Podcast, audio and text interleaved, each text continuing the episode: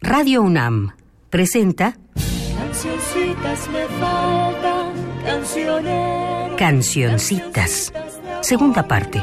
De tristeza, que me traigan la rústica. La música popular mexicana del siglo XX, según Fernando González Gortázar. ¿Quién queda con ustedes?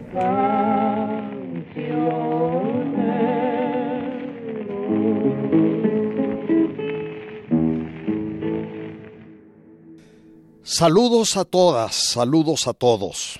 Qué bueno que estamos de nuevo reunidos. En el último programa me quedé a la mitad de la revisión de los nacidos en el año 1910 y ahora la completo. Nace uno de mis ídolos, Luis Arcaraz. Sucedió en la Ciudad de México y habría de morir en 1963 en un accidente de carretera cerca de Matehuala, San Luis Potosí. En 1932 renuncia a la presidencia Pascual Ortiz Rubio y la ocupa Abelardo Rodríguez. En ese año, 32, entra en escena Luis Arcaraz en el teatro principal. Existe la conseja de que en los altos de ese teatro fue parido Arcaraz. Entonces lo teatral le venía en la sangre, su familia era de afamados músicos y empresarios en ese rubro. Ya había debutado cuatro años antes en Tampico frente a un pequeño grupo orquestal, lo que le acarrió contratos radiofónicos en aquella región y más tarde en la capital. Pero como ya dije, en 32 empieza a presentar en el teatro en el que supuestamente nació revistas teatrales alternando con Agustín Lara, Gonzalo Curiel y muchos otros. Allí conoce a Mario Molina Montes, con quien hizo algunas composiciones que fueron enormemente populares. Voy a poner ahora una de sus clásicas, Viajera, Blues de 1950, interpretada por él mismo y su orquesta. Él como cantante es bastante mediano, pese a lo cual me gusta mucho. Por su parte, la orquesta fue no solo una de las primeras de México, sino que llegó a competir con las mayores de Estados Unidos durante largas temporadas que Luis Alcaraz pasó allá estuvo en los primerísimos lugares del hit parade cuando las grandes bandas, como se les llamaba, de aquel país estaban en su apogeo. Que no le sorprenda que haya calificado de blues la canción que vamos a oír. La influencia estadounidense ha sido una constante en la música mexicana, incluso en la música folclórica mexicana. Y por otro lado, la obra de Arcaraz siempre estuvo muy influida por lo que se oía al otro lado de la frontera. Escuchemos entonces Viajera en la que luce tanto la composición como la orquesta y la pequeña y agradable voz de Luis Arcaraz.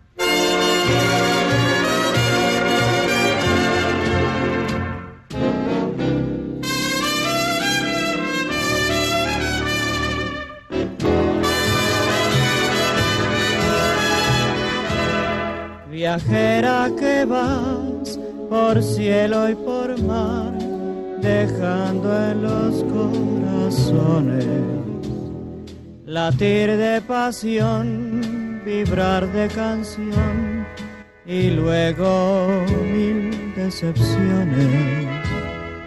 A mí me tocó quererte también, besarte y después perderte. Dios quiera que al fin canses de andar y entonces quieras quedarte. No sé qué será sin verte, no sé qué venderá después, no sé si podré olvidarte, no sé si me moriré. Mi luna y mi sol irán tras de ti, unidos con mis canciones, diciéndote ven, regresa otra vez, no rompas más corazones.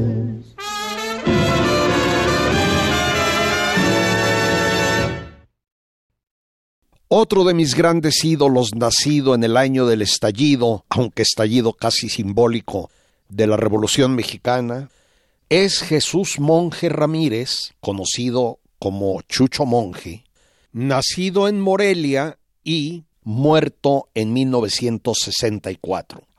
A los ocho años de edad, su familia va a la Ciudad de México, donde empieza a tocar guitarra escribir poemas y musicalizarlos. Después de varios trabajos, compone Al son de mi guitarra en 1927 y al año siguiente empieza a cantar en la XB, en 31 pasa a la W, luego mantuvo el programa Noches Tapatías en la XQ por muy largo tiempo y se dice, todos son conjeturas, que su encuentro con Lucha Reyes lo influyó tanto que empieza a componer canciones rancheras en las que alcanzó sus éxitos consagratorios.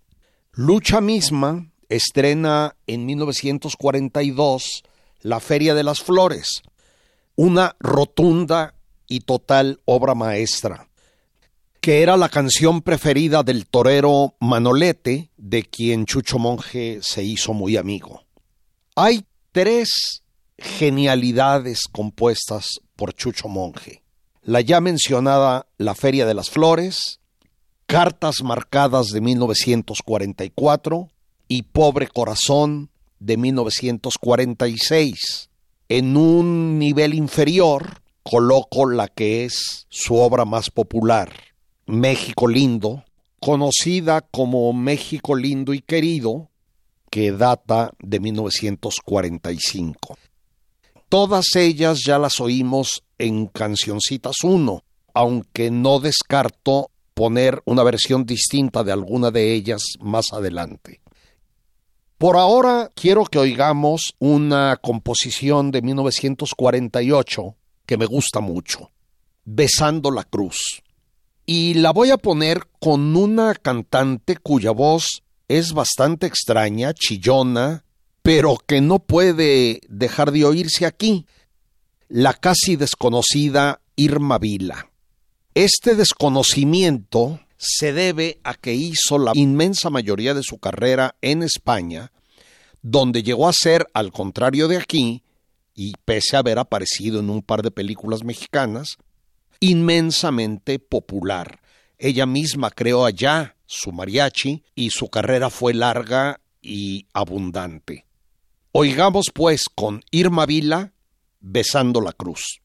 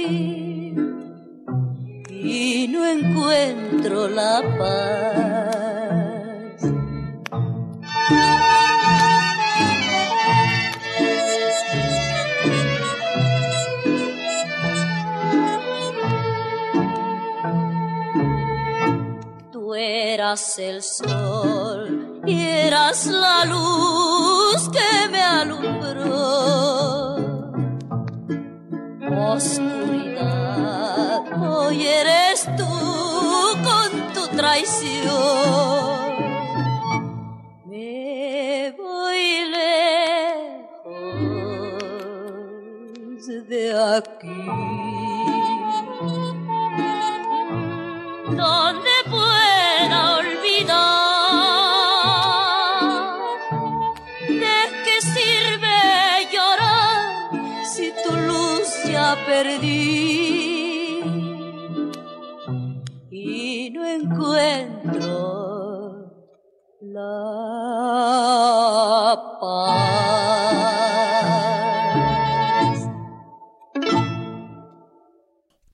Continúo con el misterioso doctor Roque Carbajo. También en algún lugar he leído 1919 como la fecha de su nacimiento, que ocurrió en San Miguel de Allende. Sé también que murió en 1994, pero no en qué lugar. Para aquellos que piensan ingenuamente que en Internet se compendia todo el conocimiento de la humanidad, los reto a que busquen cosas relacionadas con la música popular mexicana. Hay incluso personajes muy importantes de los que no se hace mención en ninguna parte. Y de otros, las que existen son totalmente insuficientes, parciales. Califiqué de misterioso a Roque Carbajo porque lo que sabemos acerca de su vida es mínimo. No sabemos, por ejemplo, si el título de doctor con el que siempre firmaba es real o en dónde estudió la carrera y si la practicó. Tengo la impresión de que su vida fue un absoluto desastre, un caos. Se cuenta, por ejemplo, que en una ocasión dijo en su casa voy a salir a comprar tortillas y regresó 20 años después. Actualmente es conocido casi exclusivamente por una obra maestra, Hoja Seca, que ya escuchamos en Cancioncitas 1. Ahora voy a poner otra de sus canciones buenas, que no son muchas. ¿Qué voy a hacer sin ti? interpretada por Genaro Salinas, un cantante del que ya hablaré, pero del que digo ahora que su vida y su muerte fueron tan alrevesadas como la de Roque Carbajo. Así que tal para cual el compositor y el intérprete.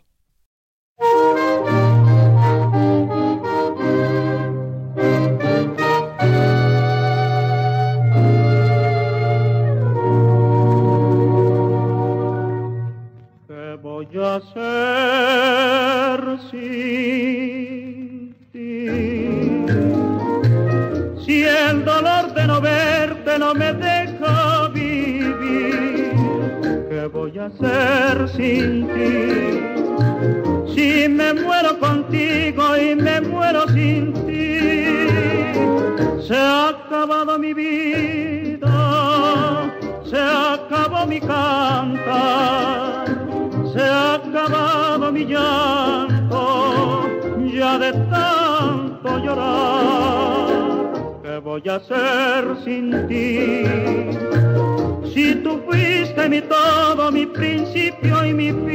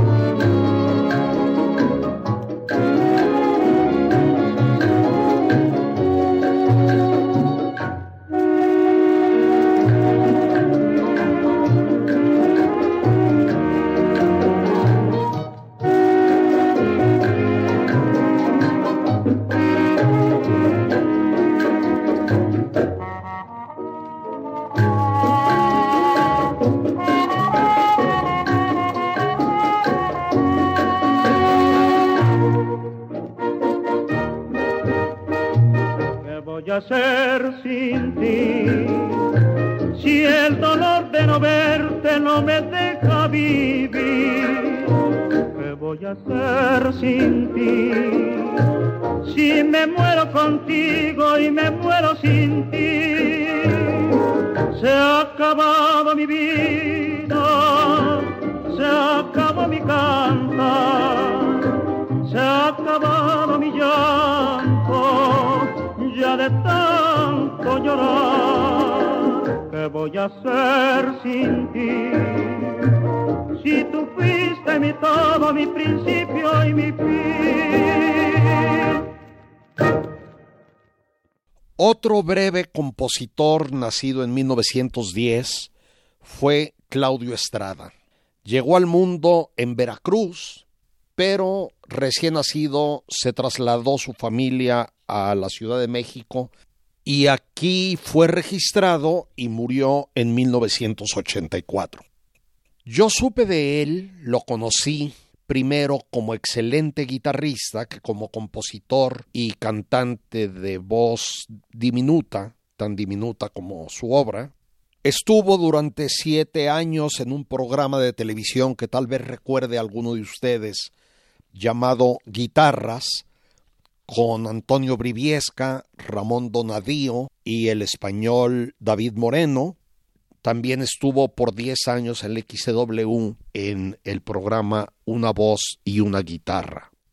Voy a poner una composición de 1954 llamada Albricias e interpretada por él mismo. Espero que les guste.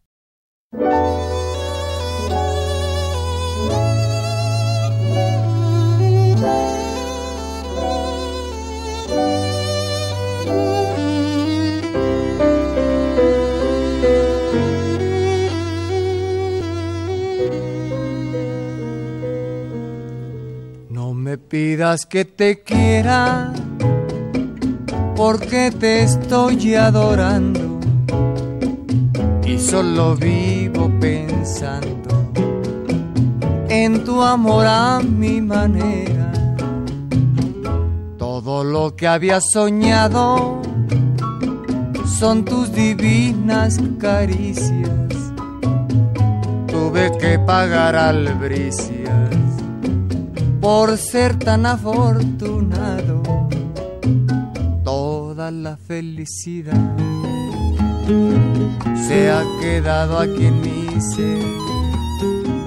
Ahora sé lo que es querer, sin rencores ni maldad. No me pidas que te quiera, porque te estoy adorando solo vivo pensando en tu amor a mi manera.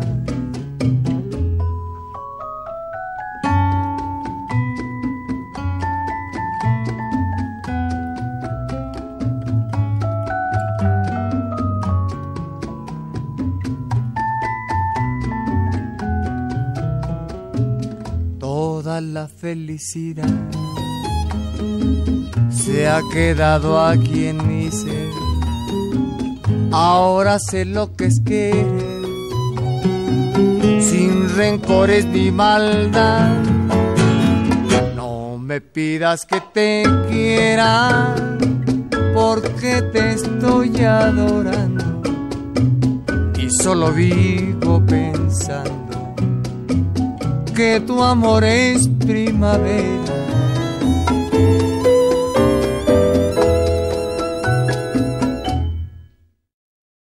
Para los que lo hayan olvidado, comento que albricias es una interjección jubilosa, pero también es un regalo que se da o se pide cuando alguien trae una buena noticia.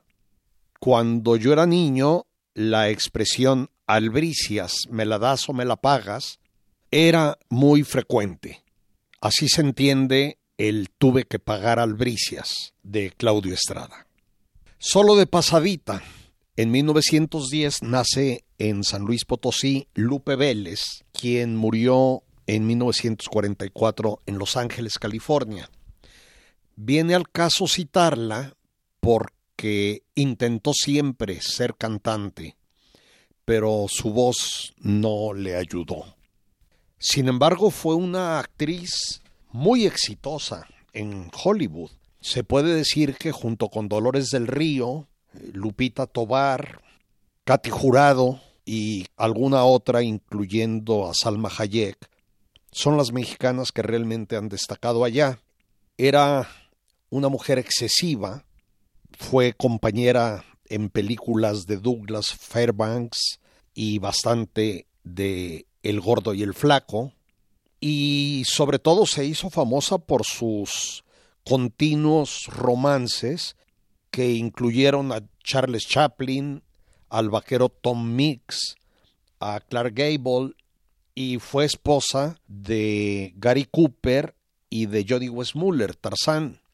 Solo hizo dos películas en México, una de ellas La Sandunga, que Fernando de Fuentes dirigió en 1937 y que es la única que he visto, en donde conoció, porque era su pareja, a Arturo de Córdoba, con quien vivió su último romance, que condujo a una historia muy sórdida y a una muerte extremadamente trágica y horrible.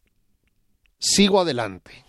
En este 1910, 1908 según otras fuentes, nace en Songolica, Veracruz, Raimundo o Ray, como era su nombre artístico, Pérez y Soto, compositor y cantante que me gusta mucho. Por 1935 entró a la XCW y fue cantante de la orquesta típica de Miguel Lerdo de Tejada. Siguió su carrera en la estación XCB, XCV, en donde cantaba un trío femenino llamado Las Tres Morenas. Con una de ellas muy buena contraalto, Tapatía, Laura Rivas Cendejas, que antes había hecho dueto con Lucha Reyes, integra su primer dueto, Ray y Laurita. Van a Estados Unidos y graban en Los Ángeles, en España, en Sudamérica, más de 100 canciones y me parece un dueto excelente. Luego formó varios otros duetos, con Eloísa Gómez, llamado Ray y Eloísa, con Raquel Ruelas y Beatriz Flores Lucido, dos que se llamaron ambos Ray y Lupita, aunque ninguna de sus compañeras fuera Lupe, etc. Compuso la muy hermosa canción Indita Mía, que ya oímos en Cancioncitas 1, Busco otro amor, Adiós Ángel mío, y la más conocida, su guapango La Cigarra, que creo que es del inicio de los años 60. Voy a poner una de esas cancioncitas menores mexicanas que tanto me gustan. La Piedra, con el dueto primero de los muchos de Ray Pérez y Soto. Ray y Laurita.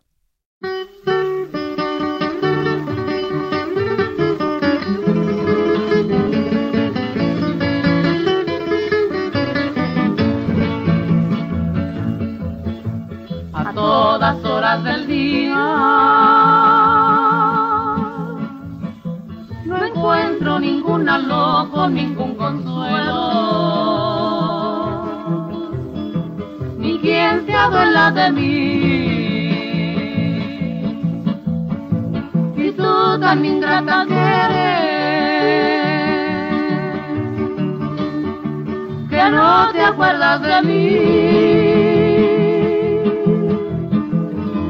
Recuerda de tus amores que yo soy, que antes fui.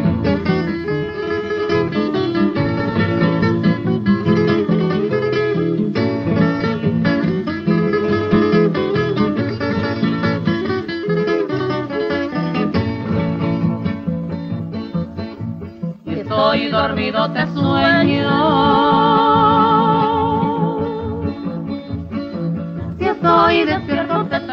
en el pensamiento.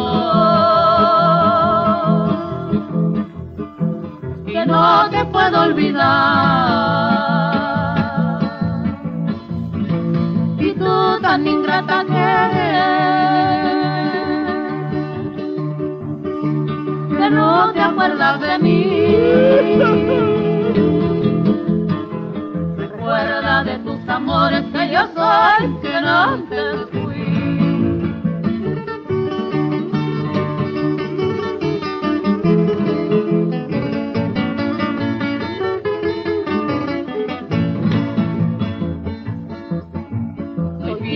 Que con el tiempo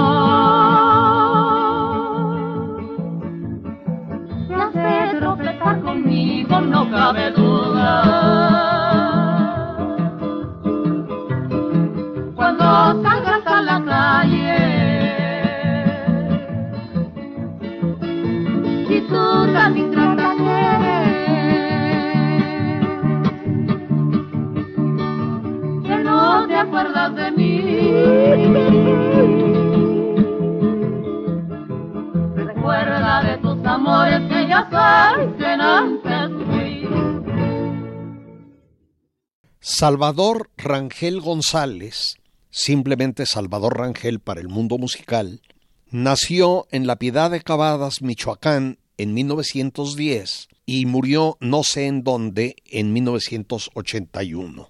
Prácticamente todos sus estudios los hizo en Guadalajara, donde fue socio fundador del Sindicato de Trabajadores de la Música del Estado de Jalisco, e hizo en 1931 Tú y yo, quizá su pieza más conocida y exitosa.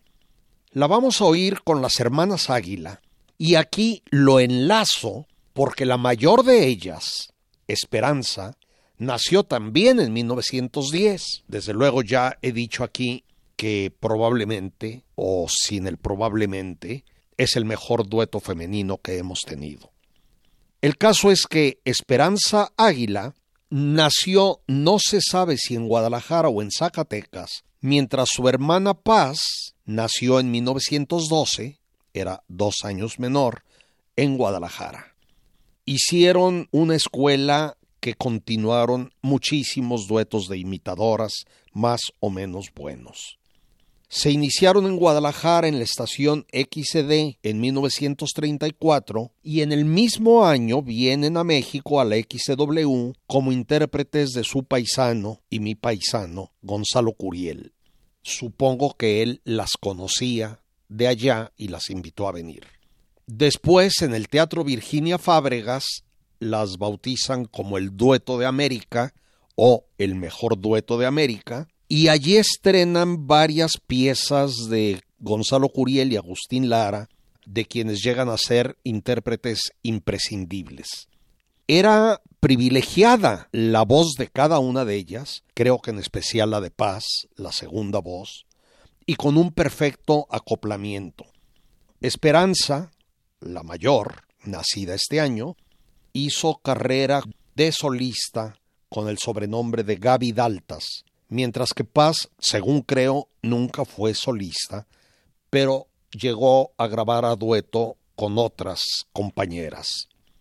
Entonces, uniendo al compositor Salvador Rangel y al dueto de las hermanas Águila, vamos a oír Tú y yo de 1931, como ya lo dije.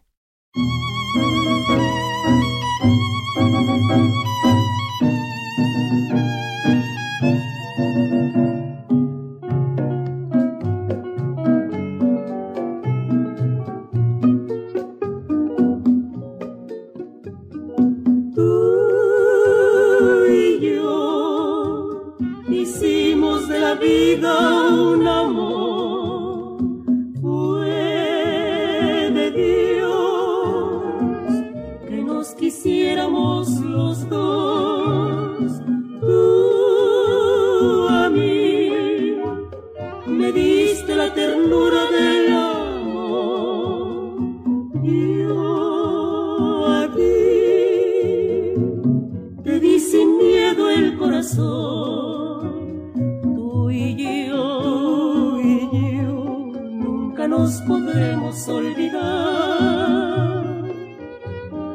La eternidad es solo un instante para amar.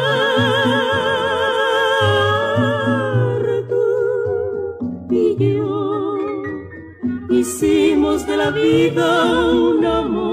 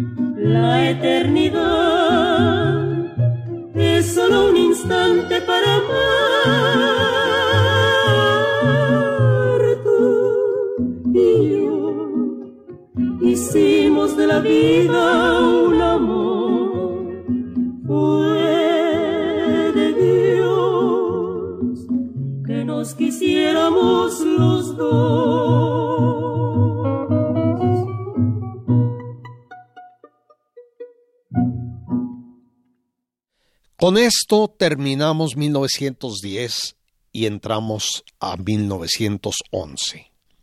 Para empezar, el mundo. Los revolucionarios de Sun Yat-sen deponen a la dinastía Manchú y fundan la República China. Por su parte, Estados Unidos se retira por fin de Nicaragua y reconoce al nuevo gobierno. El noruego Amundsen, con otros cuatro hombres, llega al Polo Sur por primera vez 34 días antes que su rival británico Scott, con quien había establecido una competencia mortal, y efectivamente el pobre Scott murió en el camino de regreso, después de haber constatado su fracaso en ser el primero. Un estadounidense llega a Machu Picchu, en los Andes peruanos, y se ostenta como su descubridor, cuando existen muchos indicios de que el peruano Agustín Lizárraga fue el verdadero descubridor. Por primera vez se corren las 500 millas de Indianápolis e inconcluso se bota el transatlántico Titanic. Se construyen el primer avión totalmente metálico y el primer hidroavión. Dos fundaciones, en Múnich se crea el grupo de artistas Der Blau Reiter, el jinete azul, que incluía a Kandinsky, Paul Klee, Franz Marc y varios otros, que transformó y consolidó el expresionismo. Y en Hollywood se crea el primer estudio cinematográfico. Muere por suicidio el italiano Emilio Salgari, imprescindibilísimo autor de novelas de aventuras. Ahora México, en este año que fue clave para él, triunfa la revolución, o al menos ingenuamente, así se creyó sin saber que se trataba de un espejismo.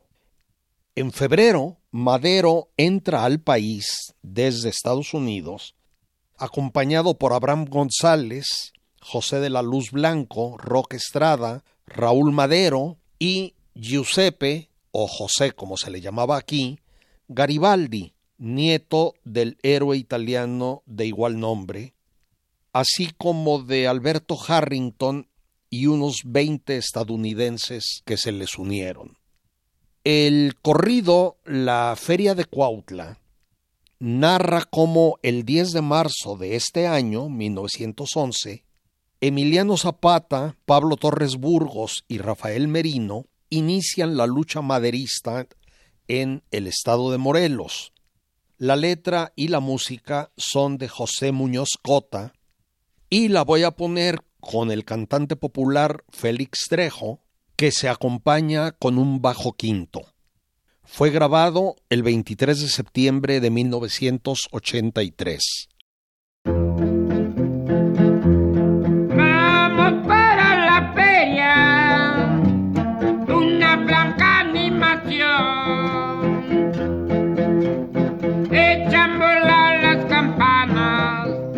La blanca población. Vamos a la feria Cuautla, Zapata se adelantó. Entró a la feria meneando su penco galopador.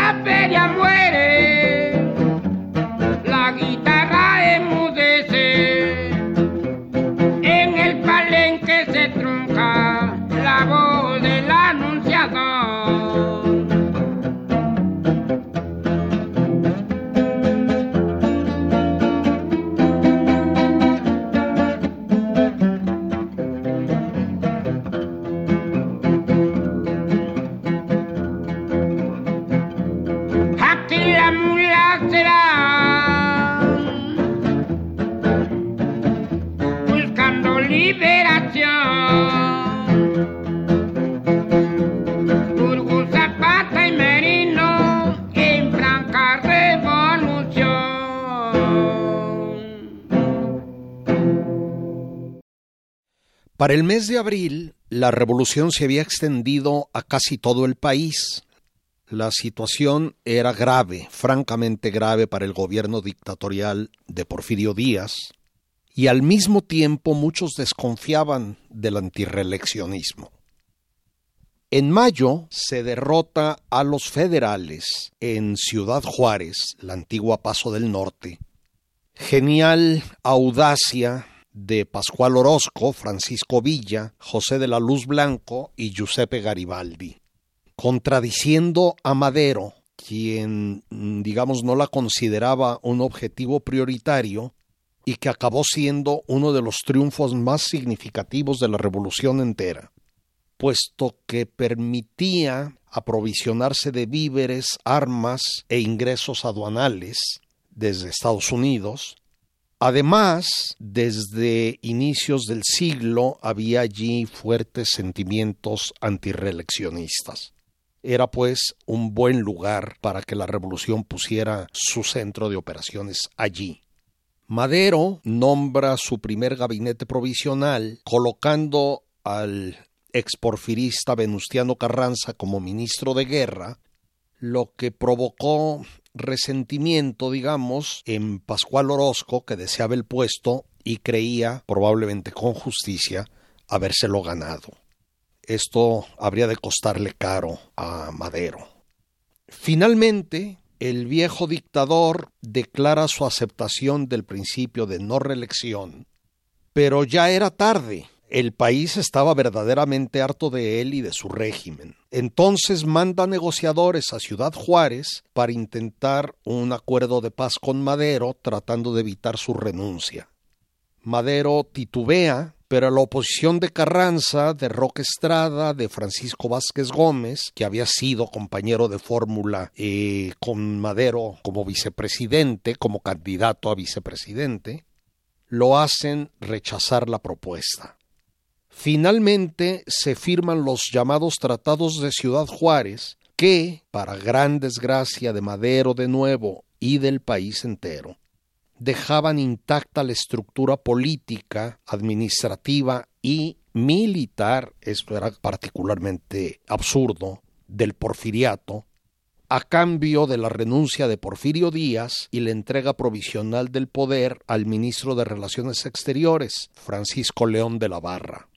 De tal manera que lo que parecía un gobierno más fuerte que Sansón, intocable, imbatible, cayó con una facilidad impresionante. Díaz renuncia el 25 de mayo y el día 30 del mismo mes se embarca para exiliarse en Francia y suele decirse que exclamó Madero ha soltado el tigre veremos si puede domarlo. Por supuesto, en todas las facciones se componían corridos, no solo entre las revolucionarias y progresistas. También se cantaron loas a Porfirio Díaz, como por ejemplo esta grabada en Nueva York en enero de 1924 por el dueto Acosta, integrado por el tenor español José Moriche y por Víctor J. Rosales, que según creo era colombiano. Ambos grabaron mucha música mexicana. Advertirán ustedes que la melodía es con mínimas variantes la del corrido de la cárcel de Cananea, que ya oímos aquí, y llega al extremo de decir que el dictador al pobre le dio la mano y que fue el mejor presidente de México. Aquí viene.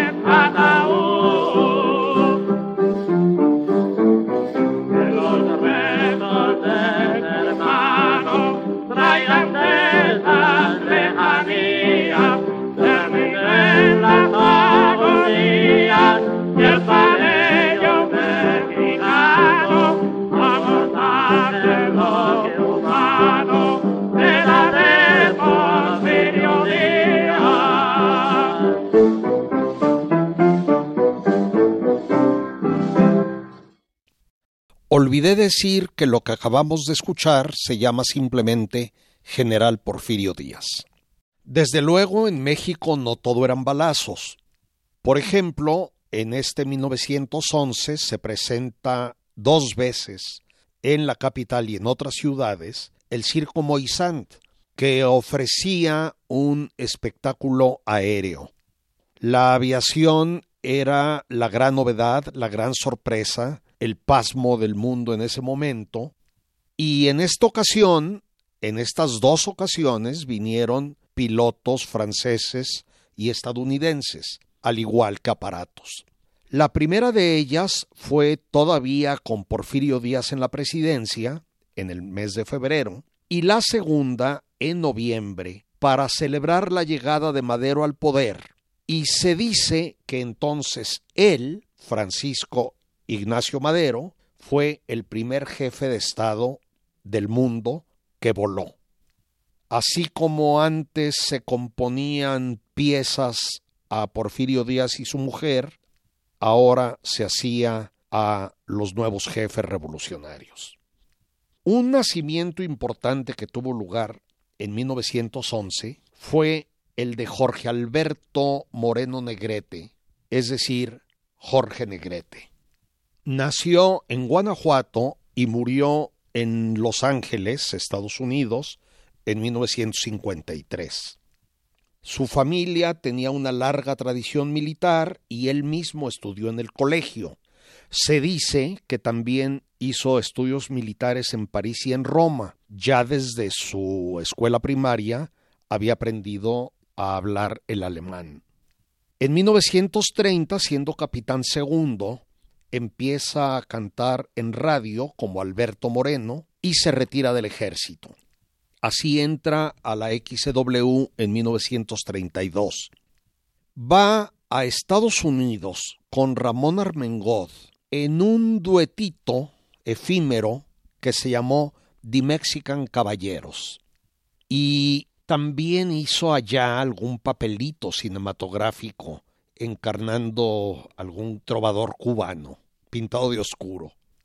En México debuta en el cine con La Madrina del Diablo, dirigida por Ramón Peón en el 37, y se consagra definitiva y totalmente con Ay Jalisco no terrajes, que hizo Joselito Rodríguez en el 41, convirtiéndose en el mayor ídolo del mundo de habla hispana, giras constantes por América del Sur, España, el Caribe y también en el sur de Estados Unidos. Era un actor muy mediocre, con muy poco carisma, pero un cantante verdaderamente superdotado. Generalmente se le considera un barítono, otros lo ven como tenor dramático y otros como baritenor, una palabra que ya nadie usa para designar a los barítonos capaces de dar notas de tenor muy altas son muchísimos los cantantes que han manifestado su admiración por Negrete. Plácido Domingo, por ejemplo, en uno de sus libros, lo considera el non plus ultra, es decir, el mejor de lo mejor. Era sobre todo bueno cantando canciones rancheras. Con pocas excepciones, cuando entra a otros géneros, es cursi, de mal gusto, y por lo general no me gusta oírlo. Una faceta suya que me simpatiza y me provoca admiración es la de líder gremial. Fue fundador y secretario general de la Asociación Nacional de Actores de 1949 a 51, en contra del gobierno de la Confederación de Trabajadores de México que intentó impedirlo a toda costa, incluso usando pistoleros. Era un hombre de temperamento liberal, un líder nato, que fue encasillado en un desagradable estereotipo de supermacho por el cine mexicano, cosa que no era en la vida real. Voy a poner una canción de su tiempo en el que fue segunda voz de The Mexican Caballeros, llevando en la voz alta, en la primera, a Ramón Armengol, un tenor que siempre me ha gustado. Se trata de una canción que no logro clasificar de Luis Arcaraz, compuesta en 1939 y llamada simplemente Beso, aunque por lo general se le menciona como Besos. Aquí viene, vamos escuchándola.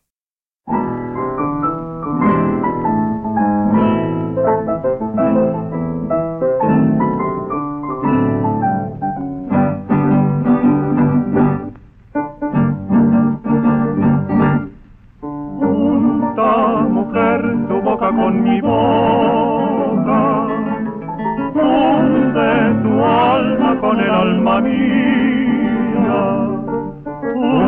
Beso de tus labios me provoca, por uno de tus besos moriría. Junta, mujer, tu boca con mi boca funde tu alma con el alma mía. Un beso de tus labios me provoca. Por uno besos moriría. Junta mujer tu boca con la mía. Siento de gozo el corazón opreso quiero morir al declinar el día, embriagado en el néctar de tu beso. Junta mujer tu con la mía, siento de gozo el corazón opreso. Quiero morir al declinar el día embriagado en el néctar de tu beso.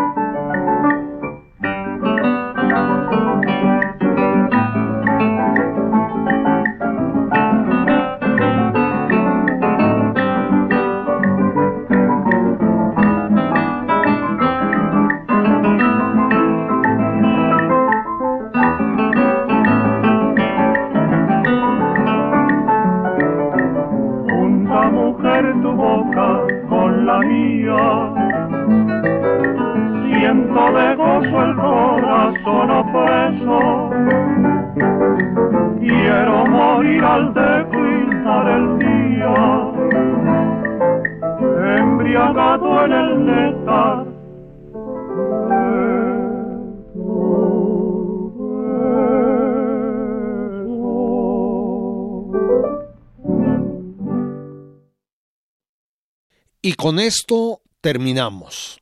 Les digo adiós les digo gracias y les digo hasta la próxima.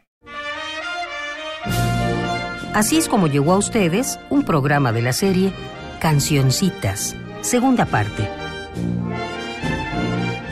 Selección musical y conducción de Fernando González Gortázar. Realización y montaje Omar Tercero. Cancioncitas fue una producción de Radio UNAM.